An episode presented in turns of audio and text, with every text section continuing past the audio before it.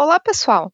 Eu sou a Ariana Adrat, engenheira eletricista e criadora do Mulheres da Engenharia, um podcast semanal com engenheiras de destaque nas mais diversas áreas de atuação. Durante as minhas conversas com elas, vamos falar de seus projetos, carreira, novas tecnologias, cases de empreendedorismo e muito mais.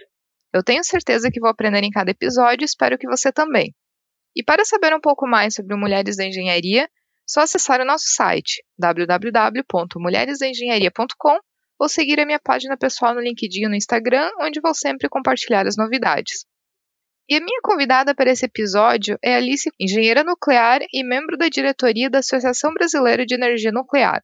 Além disso, em 2015, Alice disputou a Olimpíada Mundial Nuclear promovida pela World Nuclear University com estudantes do mundo todo e foi a grande vencedora. E como não poderia deixar de ser, Alice é grande entusiasta da energia nuclear e defende a adoção da energia nuclear como fonte de energia limpa. É exatamente sobre esse tema que eu e Alice vamos conversar. Tenho certeza que vou aprender muito com a nossa conversa, espero que você também.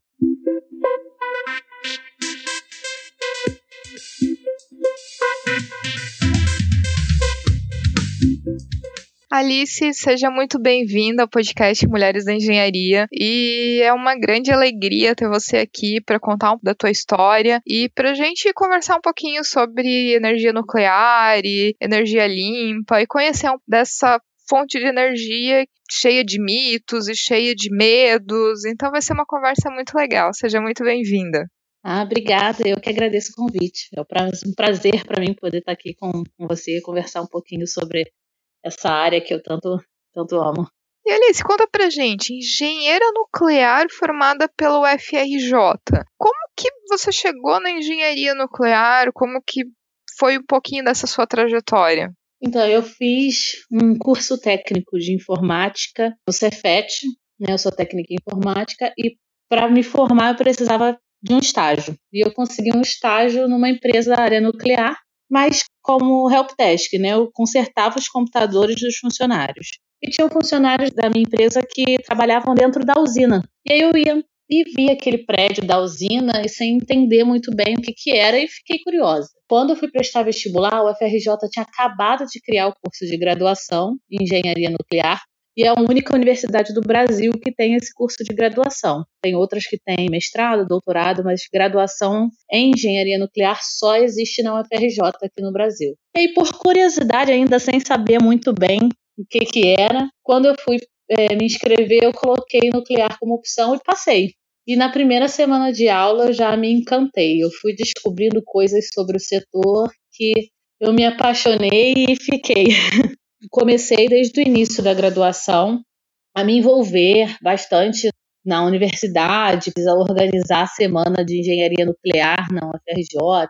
Aí a gente criou a seção estudantil da engenharia nuclear, aí eu me envolvi, fui, fui co-presidente da seção. E aí veio Ciências Sem Fronteiras, uma oportunidade que o governo brasileiro na época eh, deu para os estudantes de graduação e eu me inscrevi e fui para os Estados Unidos. E fiquei um ano nos Estados Unidos, fazendo dois semestres na Penn State University. E ali eu pude fazer um estágio na Westinghouse. Foi quase três meses. E quando eu voltei de lá, eles tinham acabado de abrir um escritório no Brasil e me chamaram, junto com outro colega, para ser estagiários na empresa no Brasil. E aí, depois que a gente se formou, a empresa contratou a gente. E a Westinghouse, para mim, foi incrível, porque ela é uma multinacional, é uma das principais empresas no setor nuclear. Angra 1 no Brasil é projeto Westinghouse. Então, assim, a oportunidade de aprender que eu tive ali dentro da empresa foi maravilhosa. E no meio tempo dessa, entre o estágio e contratação, teve a Olimpíada Nuclear, que eu participei e foi incrível a oportunidade também de aprendizado. A final da Olimpíada foi em Viena, na Agência Internacional de Energia Atômica, que é a agência da, das Nações Unidas focada no desenvolvimento da tecnologia nuclear para os fins pacíficos. É, ela agrega mais de 160 países, advoca pelo desenvolvimento da, da tecnologia e é, trabalha com cooperação técnica, faz pesquisas em diversos setores da área nuclear. E eu tive a oportunidade de participar da final da Olimpíada ali na agência e eu ganhei e recebi o troféu lá das mãos do, do diretor-geral. Foi maravilhoso, foi uma experiência que eu até hoje, de vez em quando, tenho que acreditar de novo o que aconteceu comigo. Sim, cada dia que passa, eu tenho mais certeza de que eu escolhi a área certa, né? Que desde a primeira semana de graduação, eu aprendo aplicação nova dessa tecnologia que toca a vida da gente de, no nosso dia a dia. Então eu assim, eu sei que me desenvolver nesse setor, ter trabalho no meu setor, setor para mim é, é, é, não é só trabalho, né? É uma paixão mesmo. Meus parabéns pela conquista em 2015 da Olimpíada. Muito legal ver engenheiras brasileiras conseguindo esse tipo de destaque, conseguindo esse tipo de prêmio a nível mundial. Então é uma conquista muito legal mesmo. Entrando agora na questão de geração nuclear, pode explicar um pouco como é que funciona a geração nuclear, os princípios básicos? Uma usina nuclear funciona como se fosse uma grande caldeira. A gente esquenta a água, a água vira vapor, o vapor roda a turbina e o gerador transforma a energia mecânica ali da, da turbina em energia elétrica. Só que o detalhe da energia nuclear é como você esquenta essa água. E aí a gente usa a fissão né, do urânio que é a divisão do elemento urânio, que libera nêutrons que causam a fissão, e nessa fissão ele libera energia. E essa energia que esquenta a água. Uma pastilha de urânio de 7 gramas, ela tem a mesma capacidade de produzir energia que quase uma tonelada de carvão. Então, assim, é uma energia bem concentrada. Utiliza um espaço menor, e aí a gente também não depende de tempo, não depende de chuva, não depende de sol, de nada, está ali produzindo sete dias por semana, 24 horas por dia. Né? E é algo que o Brasil tem em excesso, na verdade. O Brasil tem a sexta maior reserva de urânio do mundo, e aí a gente é, pega o minério de urânio, enriquece ele e o utiliza, é, beneficia ele, né? transforma no elemento combustível e utiliza para gerar energia dentro da usina. Mas o conceito de um reator nuclear é esse: é você esquentar a água e a, a água girar a turbina para produzir energia. Se você for pensar nesse ponto, é, a hidrelétrica ela também gira a turbina. A diferença é que na hidrelétrica é a queda d'água que faz as pás da turbina girar. Num reator nuclear, é a fissão do urânio que causa o aquecimento da água, que se transforma em vapor, e aí esse vapor faz as pás das turbinas girar. Então, o final do processo é muito parecido para todos os tipos de energia. É o início lá do processo que, que muda. Um dos pontos que tu defende é justamente a energia nuclear como uma energia limpa. E quando a gente pensa em energia limpa, as duas fontes de energia, energias renováveis ou energias limpas, que sempre vêm na cabeça de todo mundo, são as energias solar e fontes de energia eólica. Acredito que para muito poucas pessoas a energia nuclear venha na mente como uma opção de energia limpa. Então, tu pode contar um pouquinho para gente, até comparar com outras fontes de energia, países que usam energia nuclear numa talvez proporção muito maior do que o Brasil, que ganhos que a gente teria utilizando mais energia nuclear, talvez em substituição aos energia mais poluentes, como por exemplo termoelétricas. É importante pensar que todos os tipos de energia elas têm um lugar numa matriz porque um país não pode depender exclusivamente de um tipo. Então, eu não acho que a energia nuclear sendo limpa vai substituir a eólica ou vai substituir a solar. Elas são complementares, até porque elas têm características diferentes. Que é energia limpa? É uma energia que não produz gases de efeito estufa, né? Não produz esses poluentes. E aí, a energia nuclear, durante o processo de produção, né, um reator nuclear, durante o processo de produção de energia, ele não libera nenhum gás de efeito estufa. Nada, zero. A fissão do urânio não libera nenhum gás de efeito estufa. Se você for olhar todo o ciclo da energia, desde a confecção do combustível até o caminhão levando o combustível na usina, aí tem a liberação do gás carbônico do, na válvula de escape do caminhão, aí você tem uma certa produção de gases de efeito estufa. Mas a produção de energia em si, nuclear, ela não emite nada. E é por isso que ela é sim uma energia limpa. Mas aí você tem outras energias limpas, por exemplo, até o carvão, se você tiver um sistema de captura de carbono que torna a pegada de carbono negativa, você também pode considerar uma energia limpa, porque você não está liberando gases de efeito estufa. E então tem diversos tipos de energias limpas que não necessariamente são renováveis. A energia nuclear, eu digo que ela é complementar às renováveis, porque ela é uma energia que pode ser usada na base, na base do sistema, no sentido de que ela é confiável, ela vai produzir energia 24 horas por dia, 7 dias por semana, o que a gente não pode garantir da solar e da eólica. Então, a solar e a eólica, elas vêm ali para complementar os picos do sistema. E então, numa matriz de um país, ele precisa ter tipos diferentes de energia que se complementam para poder distribuir para todo o país e atender toda a demanda. Porque tem horários do dia que tem mais demanda de energia, tem é, horários que tem menos, tem épocas do ano que a demanda de energia é maior e épocas que é menor. Então, assim, precisam ter diferentes fontes de energia de, com diferentes características que se complementem. E aí, a nuclear tem essa característica de ser uma energia de base, que é algo que aquela quantidade que o reator vai fornecer, ele vai fornecer sete dias por semana, 24 horas por dia, e o sistema elétrico pode confiar. E aí a gente vê diversos países se apoiando nessa característica. Os Estados Unidos, por exemplo, tem 99 usinas nucleares hoje em operação produzindo energia. A França é o país no mundo que mais depende de energia nuclear. Mais de 70% da energia dele é baseado em nuclear. O que a gente usa, mais do que a gente usa hoje em porcentagem, no caso, de hidrelétricas, ele usa em nuclear.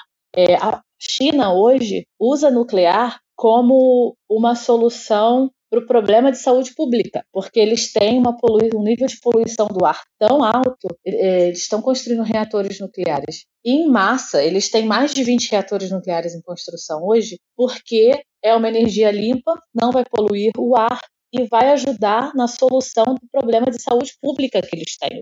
Aí tem alguns países que, devido ao que aconteceu em Fukushima, optaram por fechar suas usinas, como a Alemanha, por exemplo. Mas a Alemanha hoje precisa comprar energia e ela compra energia da França, que produz energia nuclear. Então, assim, o mundo não está desistindo dessa tecnologia, pelo contrário, diversos países estão hoje discutindo a expansão do nuclear. Os países com maior quantidade dessa tecnologia são os Estados Unidos e a França. É, a Rússia é um mega produtor também, tem muitos reatores, estão construindo reatores em outros lugares é, do mundo. E existem diferentes tecnologias do, de reatores também que se adaptam a, a cada lugar que eles vão ser construídos reatores menores, reatores maiores, mas é algo assim que a gente observa que globalmente, né, quando você olha o mundo como um todo, que está se procurando cada vez mais, principalmente com os acordos que foram assinados recentemente em Paris, né, na COP21, sobre a meta de reduzir a temperatura, de não permitir que a mudança climática atingisse tanto, né? Se não me engano, foi 1,5 graus que a gente já restringiu o aumento da temperatura. Então, há uma busca maior por energias que sigam esse tipo de modelo, tipos de, de produção de energia que não afetem o clima. E a energia nuclear é uma dessas opções. Muita gente pergunta, até faz comentário comigo, por que, que em vez de não colocar nuclear, não coloca solar? Por que, que em vez de colocar nuclear, não coloca eólica? Mas não é em vez, não é uma coisa no lugar da outra. Elas são complementares. Né? É, é uma coisa, é uma visão que, que muita gente não tem, que é, não é porque o Brasil é um país privilegiado em termos de sol, em ter vento, que a gente vai poder confiar 100% da nossa base energética nas renováveis. A gente vê isso com as hidrelétricas hoje, que tem muitas com volume morto nos reservatórios, porque você depende de chover, você depende de ter água ali para produzir. Né? Uma vez eu escutei um, uma pessoa falar que a matriz de um país é como se fosse uma pizza. Você precisa de uma base forte, né? Como, como se fosse os topos da pizza, né? Você precisa do queijo ali, que é uma base forte, algo que você confia que vai produzir sempre, e você vai salpicando outros tipos de energia ali para complementar, para dar o gosto, entre aspas, né, para complementar a demanda que você precisa. E aí o Brasil tem que sim investir em renováveis, porque a gente não pode deixar de aproveitar todo esse potencial que a gente tem, mas tem que entender que temos que optar por outras energias que sejam limpas e que forneçam uma base importante. E aí que vem a nuclear. E é isso que a gente vê o mundo fazendo. Mas ao mesmo tempo que tem essa tendência mundial, aqui no Brasil a gente continua com somente duas usinas, Angra 1 e Angra 2. Hoje no Brasil só cerca de 3% da energia gerada ela é de fonte nuclear. Ou seja, representativamente a energia nuclear ela é muito fraca no Brasil ainda, comparando como tu mencionou a França com mais de 70% da geração vindo de é, usinas nucleares. O que que acontece no Brasil, o que, que falta, talvez incentivo, é simplesmente por a gente ter uma matriz hídrica muito forte, que torna as hidrelétricas como uma primeira preferência? Por que, que historicamente o Brasil ele não investiu em mais usinas e a gente talvez não teria um percentual maior de geração nuclear no Brasil? Foi uma vontade que, que o Brasil teve na década de 70, se não me engano, 1975. O Brasil assinou um acordo de cooperação com a Alemanha que incluía a construção de oito usinas nucleares. Há décadas atrás, foi um desejo assim, do governo de ter mais usinas. Mas a gente tem, infelizmente, um histórico de, dessas grandes obras terem sido paralisadas e retomadas muito tarde, tarde. Angra 2 era para ter entrado em operação em 86, só entrou em 2001. E Angra 3, que também foi pensada lá para década de 80, a construção foi retomada só em 2010 e hoje está paralisada à espera de investimento, né, de conseguir investimento para terminar a usina. Então, assim, infelizmente, o Brasil ele tem um histórico no setor de algo extremamente moroso e de não seguir adiante com os planos.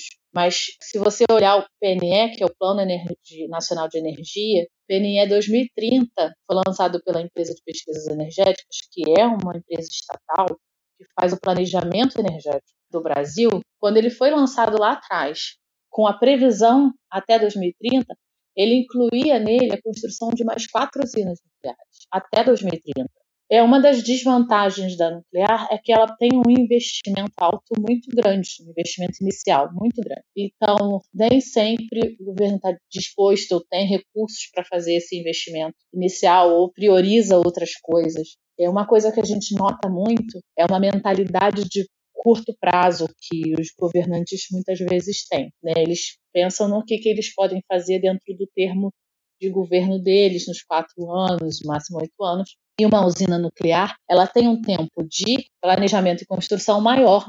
E aí a gente sente a falta de uma política de Estado, porque aí uma política de Estado ela ultrapassa governo. Um reator nuclear ele geralmente leva cerca de 10 anos desde que tomou-se a decisão de fazer um reator até terminar a construção, porque tem que entrar o licenciamento, e aí a usina é licenciada tanto pelo IBAMA quanto pelo órgão licenciador nuclear, e aí isso pode levar quatro, cinco anos, e tem é, escolha do local, aí tem o preparo do local, tem a construção em si, então tudo isso leva bastante tempo e um investimento alto. E aí eu acredito que de, diversos fatores levaram a que o Brasil paralisasse essas obras e não desse continuidade. E, infelizmente, dessas oito usinas planejadas, saiu Angra 2, e Angra 3 está ainda aí tentando sair. O setor tem buscado até ajuda de parceiros privados para verificar como é feito fora do Brasil,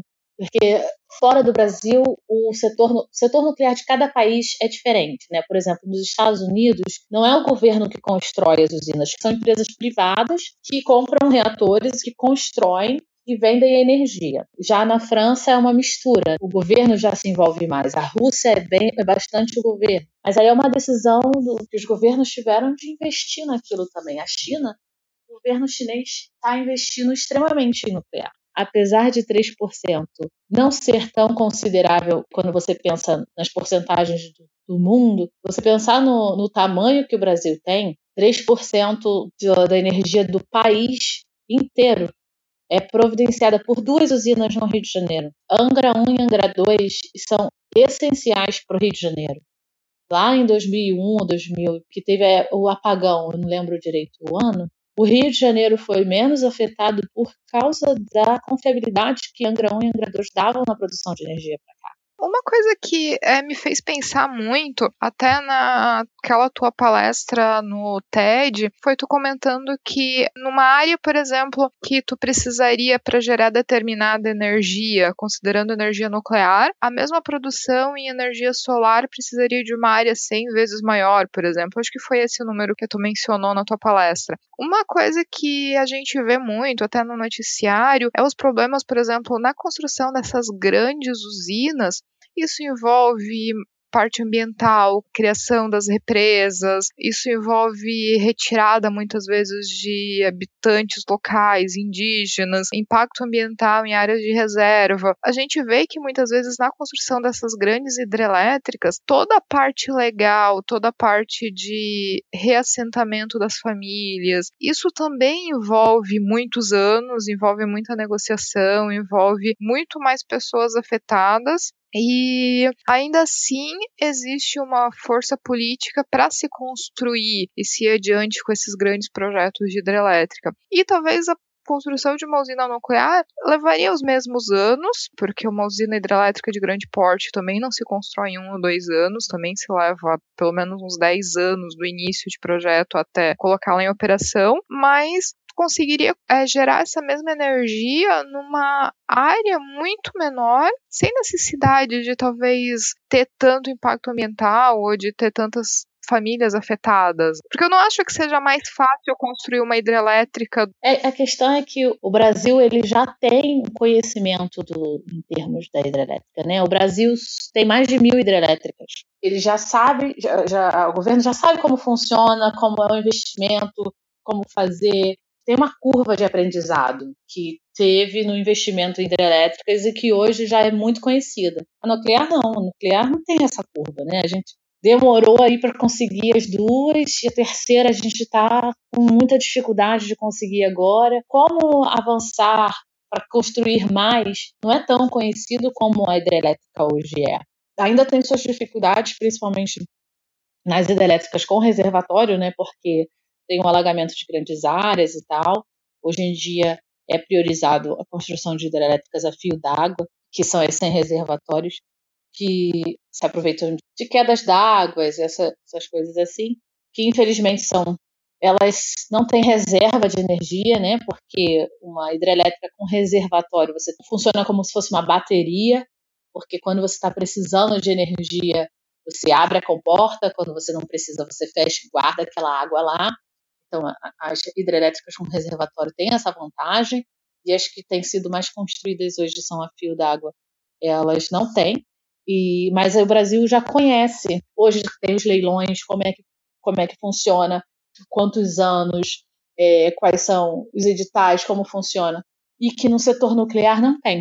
E claro que a gente não pode deixar de levar em consideração que tem o medo, de falta de conhecimento, de que eu vou ser o político que vai dizer para a população que nós vamos colocar quatro usinas nucleares no, Pernambuco. E aí, qual vai ser a reação da população? Qual vai ser o retorno? Vai ser positivo? Vai ser negativo? Tem sempre um, um certo receio também. Apesar de que, pelo que a gente conhece, geralmente a população no entorno das usinas são as mais favoráveis à usina pela geração de empregos que, que, que elas trazem, absurda, desenvolvimento tecnológico, desenvolvimento profissional, até o sociocultural ali é, é uma, é uma, uma nova cidade que se forma, a população que vive perto da usina é a população mais a favor do que as pessoas que vivem mais longe. Mas a gente também tem que levar em consideração esse desconhecimento. Né? Eu tive a oportunidade de estar numa reunião de uma associação brasileira do desenvolvimento de atividades nucleares com o Ministério de Minas e Energia, passando informações também ali, porque tem a vantagem exatamente do que você estava falando, de tamanho reduzido né, de, em relação a outros tipos de energia, e por ser um tamanho reduzido, é, ela pode ser colocado bem perto do local onde tem mais demanda de energia, e aí você tem a transmissão da energia para a população não passa por grandes linhas de transmissão onde tem perdas, você coloca mais perto do centro da demanda. Então tem essas outras vantagens, mas é uma coisa que o Brasil ainda desconhece um pouco nesse, um pouco não, desconhece muito e eu acho que entrando no preconceito, porque eu imagino que muita gente pensando em energia nuclear já pensa naquela caveirinha assim na frente da usina. E isso vem muito da imagem que a gente tem por causa de alguns acidentes que aconteceram. Os maiores que foram de Chernobyl e o de Fukushima, mais recente, no Japão. O que, que deu errado que causou os acidentes? E o que, que existe hoje? Eu imagino que a maioria das usinas elas tenham protocolos rígidos de segurança e tenham várias medidas para prevenir acidentes e prevenir desastres como os que aconteceram. Então, de maneira geral, assim, tu pode comentar o que, que deu errado e o que que, o que que existe hoje como segurança nas usinas? O caso de Chernobyl é algo que é importante a gente separar, porque Chernobyl é um acidente que foi horrível, que infelizmente aconteceu, que teve consequências muito graves, mas o que eu gosto de mencionar é que foi numa época da Guerra Fria, né? Foi uma época onde a União Soviética não tinha troca de comunicação com o resto do mundo assim. E o reator de Chernobyl era um reator que não tinha todas as camadas de segurança dos, dos reatores, que até mesmo que reatores que foram construídos naquela época, mas fora da União Soviética. Era um reator que não tinha o prédio de contenção, por exemplo. Então, o acidente de Chernobyl foi um acidente causado por falha humana, falha de cultura de segurança e por ser um reator que não, não tinha essas características de segurança, como, por exemplo, o prédio de contenção. O acidente de Chernobyl, se, se tivesse acontecido em um outro reator, com outro tipo de com prédio de contenção, com outros procedimentos de segurança, ele provavelmente não teria acontecido daquela forma. Não sei o que teria acontecido, mas assim, ele realmente bem diferente dos reatores que existiam é, no restante do mundo. Eu li uma entrevista uma vez de alguém que participou ali, controle do acidente depois, que acredita muito forte, eu não posso dizer com 100% de certeza, claro, que parte da queda da União Soviética também foi pela necessidade de comunicação por, depois do, do acidente de Chernobyl. Porque uma coisa que o setor nuclear é hoje é muito interligado. A gente sabe, basicamente, na mesma hora, qualquer coisa que aconteça numa usina do outro lado do mundo. Existem diversas organizações, associações que foram criadas para criar esse tipo de comunicação entre todos os reatores, todos os operadores de usinas do mundo, para que se um tivesse uma experiência de algum problema com combustível, não precisa resultar em nada, só teve uma experiência, ele pudesse compartilhar com todos os outros e a gente aprender junto o que, que resultou daquilo, o que, que foi feito para melhorar, o que foi feito para ser mais eficiente, o que foi feito para aumentar a segurança, e aí todos poderem aprender e implementar. O que a gente fala hoje no setor, em termos de cultura de segurança, é que a segurança vem em primeiro lugar. Primeira responsabilidade, a primeira função, o primeiro objetivo de um operador do reator é operar com segurança. Produzir energia, vender essa energia é consequência. É o segundo objetivo. No caso de Fukushima, também é um reator que, que é diferente do reator que a gente tem no Brasil. O acidente de Fukushima é, não ocorreu mortes devido ao acidente. Importante falar que as explosões que aconteceram em Fukushima não foram explosões nucleares. Um reator nuclear não nunca explode como uma bomba nuclear. São coisas completamente distintas. O que aconteceu em Fukushima foi como se fosse uma panela de pressão sem a válvula de escape quando está fazendo feijão, por exemplo. A gente tem aquela válvula de escape na panela de pressão que, quando está uma pressão muito forte, ela vai liberando o ar. Se não tivesse aquela válvula de escape ali, a panela iria explodir. Foi isso que aconteceu ali nos reatores de Fukushima. Houve um acúmulo de ar, um acúmulo de hidrogênio ali dentro. Hidrogênio é inflamável. Teve uma pressão também muito forte ali, com aquele acúmulo de, de vapor dentro do prédio do reator. Não teve um escape, e aí foi isso que, que causou a explosão. O que aconteceu com Fukushima foi ele sobreviveu ao terremoto, que foi um terremoto absurdo, que foi um terremoto, acho que se, se não me engano, de 9 ou 8.9 na escala, e aí veio a tsunami. E aí os geradores a diesel que serviam para desligar o reator em caso de emergência estavam abaixo do nível da água da tsunami. E aí Fukushima conseguiu funcionar perfeitamente, sobreviveu ao terremoto, sobreviveu ali ao tsunami, mas quando precisou desligar, eles não tinham como desligar.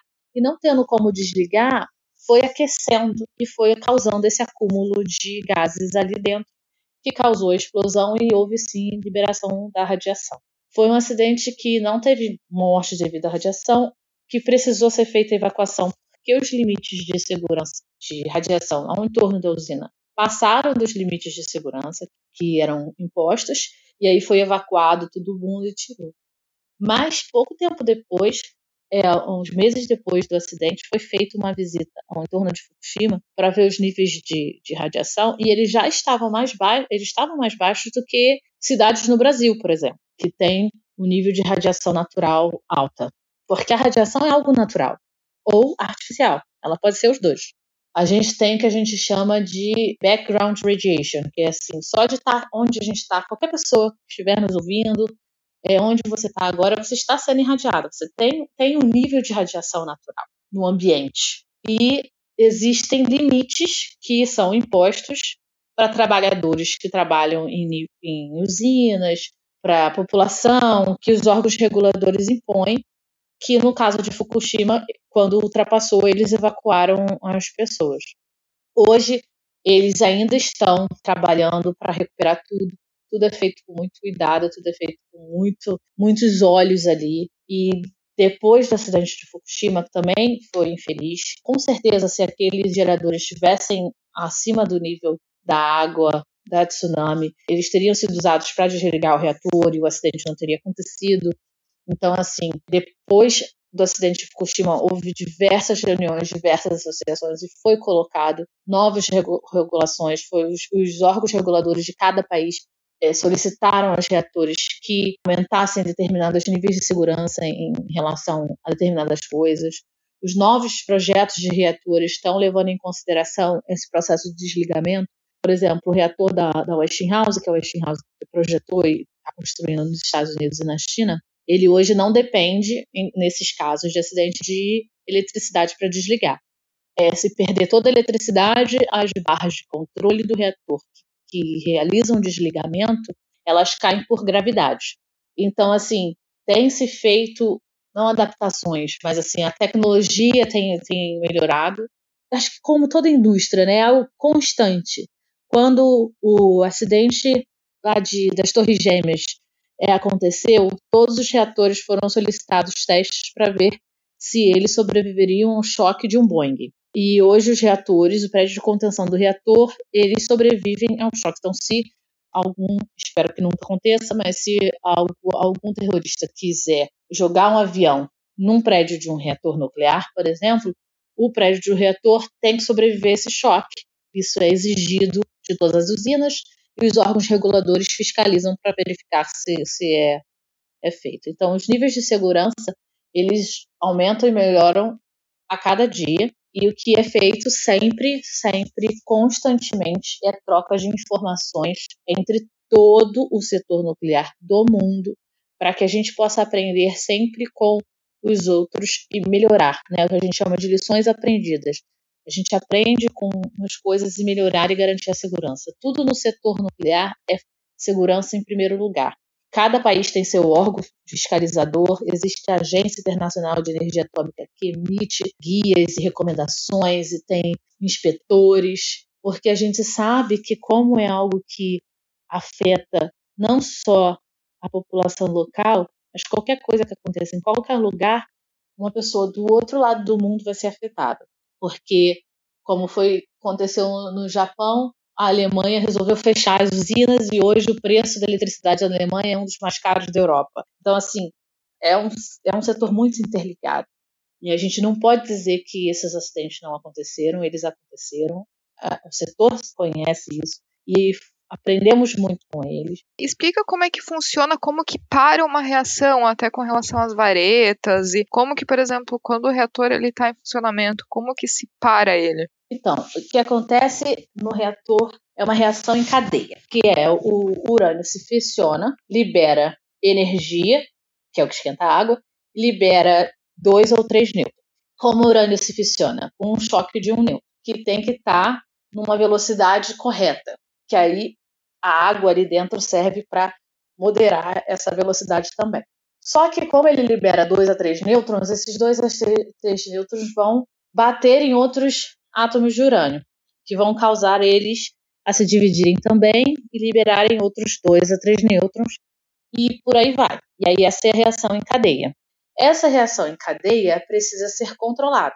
E aí, dentro do reator, ela é controlada com essas barras de controle e com água borada. Porque o boro absorve nêutrons e essas barras de controle também são feitas de elementos absorvedores de nêutrons.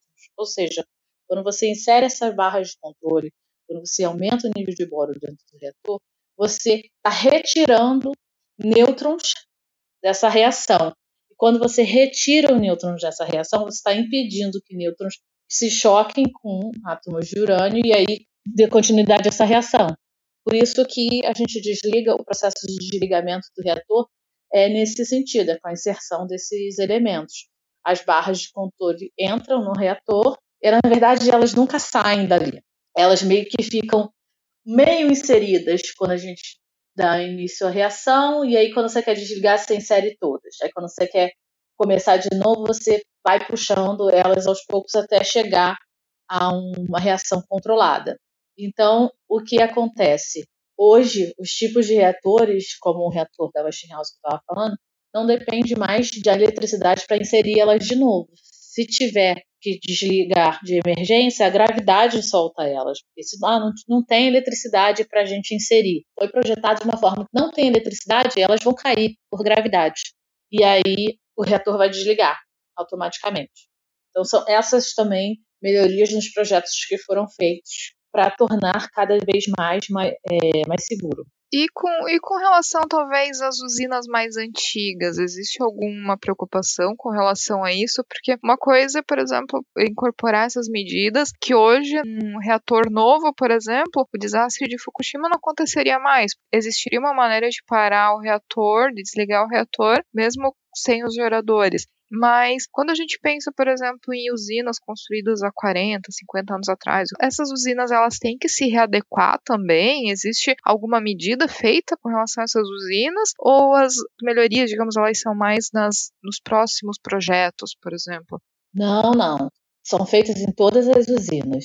Só que elas são adaptadas às usinas. Por exemplo, nesse caso, é, eles não vão ter uma barra que caia por gravidade, mas eles vão ter os geradores a diesel colocados num local fora do nível da água. Eles vão ter válvulas de escape instaladas dentro do prédio de contenção para não ter mais o acúmulo de ar que aconteceu lá em Fukushima, por exemplo. Ah, então a gente ainda precisa de eletricidade, mas se não tiver, a gente tem válvulas de escape de, do, do ar.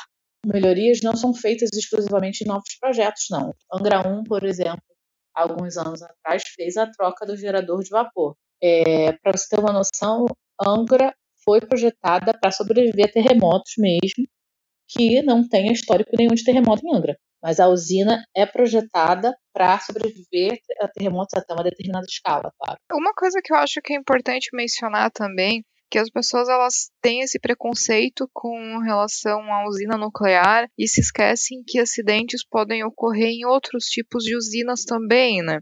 Então, até deixa eu citar aqui, por exemplo, que em 2009 aconteceu um acidente numa usina hidrelétrica na Rússia, que é a maior usina da Rússia, e acho que é, se não me engano, a nona maior usina hidrelétrica do mundo. Aconteceu uma explosão em uma das turbinas, houveram mais de 75 mortos, toneladas de óleo derramadas no rio, impacto ambiental e tudo mais. Ou seja, foi um acidente de grandes proporções com muitos mortos, ao mesmo tempo que Fukushima, que é muito mais lembrado e muito mais conhecido, não teve nenhuma morte registrada. Eu acho que vale, vale a lembrança, assim, que outros meios de geração, eles também não são totalmente imunes a acidentes. Eu acho que as medidas de segurança elas têm que ser adotadas, eu acho que tem que ter órgãos reguladores e fiscalizadores para garantir que essas medidas de segurança elas vão ser adotadas, só que a gente não pode condenar um tipo de energia como sendo só aquele tipo de energia sujeito a acidentes, quando na verdade não é bem assim, né? Isso não, não é verdade. Eu acho que vem muito do medo das pessoas não entenderem muito a, a tecnologia, né? Quando você começa a falar das diferentes aplicações da, da tecnologia nuclear no dia a dia, na medicina, em como todo mundo já fez um raio-x, tem, por exemplo, a esterilização de equipamentos médicos, uma seringa. Todo mundo já tomou uma injeção na vida, mas é, para a seringa chegar ao posto de saúde devidamente esterilizada, ela teve que passar por um processo de esterilização e muita gente não sabe como é feito. E aí ele pode ser feito ou através de gases químicos ou através de radiação, que usa tecnologia nuclear. Não sabem das aplicações da tecnologia no espaço, por exemplo. O robô lá em Marte, curiosa, te mandando imagens de Marte, é a bateria nuclear. E é assim, são de, e aí elas ficam pensam em nuclear muito como algo sujo, como bomba, e aí eu acho que ficam com medo daquilo, e aí se torna uma coisa muito grande, né? Se torna tudo que envolve o nuclear é algo ruim, é algo muito grande. Então, uma das coisas que a gente do setor tenta muito fazer é trazer essa tecnologia para o dia a dia das pessoas, mostrando que ela está ali presente, sabe? Que todo mundo já foi impactado beneficiado. E uma das formas dessa tecnologia é a produção de energia limpa e tem todo um trabalho de segurança para que essa energia chegue da, da melhor maneira à, à, população. E aí é um trabalho que a gente tenta fazer dentro da, das organizações como a Associação Brasileira de Energia Nuclear, que eu sou parte da diretoria, como a Mulheres e Nuclear no Brasil, que eu também sou parte do conselho. É, a gente tenta desenvolver atividades ali de conscientização é um trabalho que a gente faz dentro dessas associações para tentar conversar com o público sobre esse setor, porque as pessoas têm ainda muito desconhecimento com relação a, a essa tecnologia. Eu espero que com essa nossa conversa tenha já esclarecido um pouco mais para as pessoas, tirado um pouquinho dos mitos com relação à geração nuclear e que as pessoas realmente olhem energia nuclear, a geração nuclear, com os outros olhos, sem preconceitos e como uma energia que ela pode estar tá inserida na matriz energética do país, que seria legal ter novos projetos, que seria muito bom se eles finalizassem Angra 3, talvez construísse uma Angra 4 no futuro. Mas enfim, Alice, para finalizar, você poderia dar um conselho para alguma pessoa que talvez gostaria de seguir na área de estudo de engenharia nuclear ou energia nuclear? Eu diria vai fundo. É, eu acho importante, independente da área que, a pessoa seguir, que uma coisa que eu fiz muito na, até agora e que eu acho que todo mundo deve fazer, é a gente muitas vezes não esperar que as oportunidades se apresentem, mas criar as oportunidades, né? O que aconteceu comigo em algum um estado, minha primeira minha primeira viagem aos Estados Unidos foi um estágio que foi criado para mim porque eu pedi, que não existia ali, eu pedi. E eu acho que isso é é muito importante. Eu acho que no setor nuclear foi essencial também, principalmente porque foi um curso que eu, eu sou da segunda turma de engenheiros nucleares do Brasil, então era um curso que estava começando, então muitas coisas a gente precisou, né? Não só eu, mas todos os estudantes ali precisaram criar as oportunidades. Então eu acho que isso é importante para qualquer área que, que, que vai seguir, que a gente não se acomode só com o que foi apresentado, com o que colocarem na mesa para a gente, mas que a gente tente até mesmo quando não, não surgirem oportunidades, criar as nossas próprias oportunidades. E para quem quiser seguir o setor nuclear, né, quiser carreira no setor nuclear, é, não existe só engenheiros nucleares trabalhando no setor nuclear. Tem todas as diversas engenharias e, e outros tipos de carreiras, até direito, né, trabalhando no setor. E é algo que eu realmente acredito que beneficia a sociedade, sabe? Não é um setor que eu escolhi porque eu achei que seria uma carreira interessante eu realmente acredito no potencial de ajuda da, da sociedade desse setor. Então, assim, quem quiser seguir carreira, eu tenho certeza que é algo que vai apaixonar a pessoa. E olha que é conselho de campeã olímpica, vale a pena seguir, né?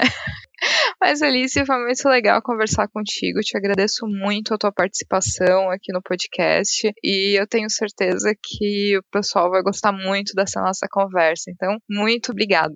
Obrigada a você mais uma vez e parabéns pela iniciativa. Um trabalho maravilhoso. Eu estou bem animada de fazer parte disso. E se você que está ouvindo tiver algum comentário, crítica ou sugestão, só enviar um e-mail para ariana.mulheresdaengenharia.com ou então acessar o nosso site www.mulheresdaengenharia.com e deixar o seu comentário. E se você gostou desse episódio, ficarei muito feliz se puder compartilhar com outras pessoas que podem gostar também. Um abraço e até o próximo episódio. Thank you.